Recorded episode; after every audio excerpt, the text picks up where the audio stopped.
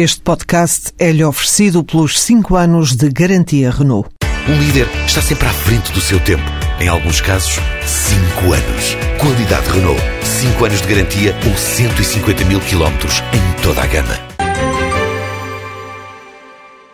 Timor-Leste vai ter uma Câmara de Comércio. O compromisso de criar esta estrutura que ligue Portugal e Timor foi assumido por algumas das empresas que participam na missão à Indonésia e a Dili.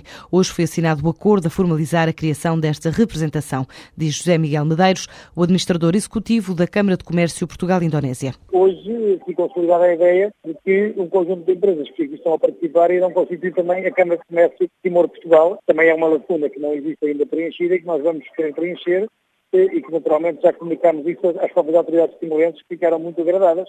E pensamos que está, digamos, aberto um novo ciclo eh, em que a sociedade civil, eh, não dependente do Estado e por si própria, mas sim toda uma cooperação económica e comercial entre dois países que têm tudo a ganhar em eh, aproveitarem a história que têm em comum. Timor deve ser um alvo preferencial das empresas portuguesas pelo potencial que representa a curto e longo prazo, explica Ricardo Bastos Salgado, o diretor coordenador de Corporate Banking do BES e da Unidade Prémio do banco que apoia a internacionalização das empresas. É também chefe desta missão.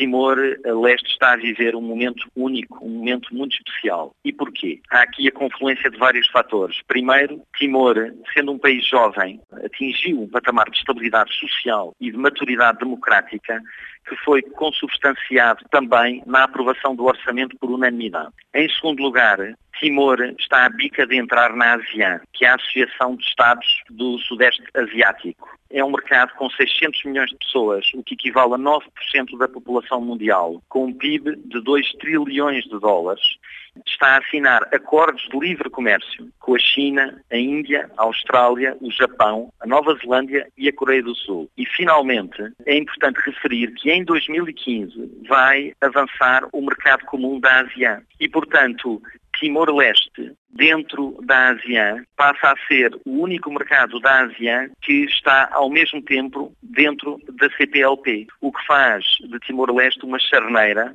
extremamente apelativa para as empresas que devem absolutamente olhar para este mercado. Para já, após as primeiras rondas de contactos, perspectivas de negócio não faltam para a dezena de empresários que está em Timor-Leste. Estas empresas estão a analisar as várias oportunidades de investimento que há no mercado local e a ver, inclusivamente, possibilidades de eventuais parcerias uh, com entidades locais e, portanto, uh, vai ser muito importante, como em todas estas missões, nós fazermos o trabalho de casa, fazermos o follow-up, haver recorrência nos contactos por parte destas empresas e o banco está cá para ajudar, porque a razão também que nós vimos estas missões é porque nós apoiamos estas empresas para virem a investir no país e para virem investir, neste caso, em Timor-Leste e ver as oportunidades de investimento que existem no, no, mercado. Ao todo, são 10 empresas portuguesas, regressam amanhã desta missão, desde o BES à Ascendum, Fenor, Consulgal, Cofaco, Martifer Solar,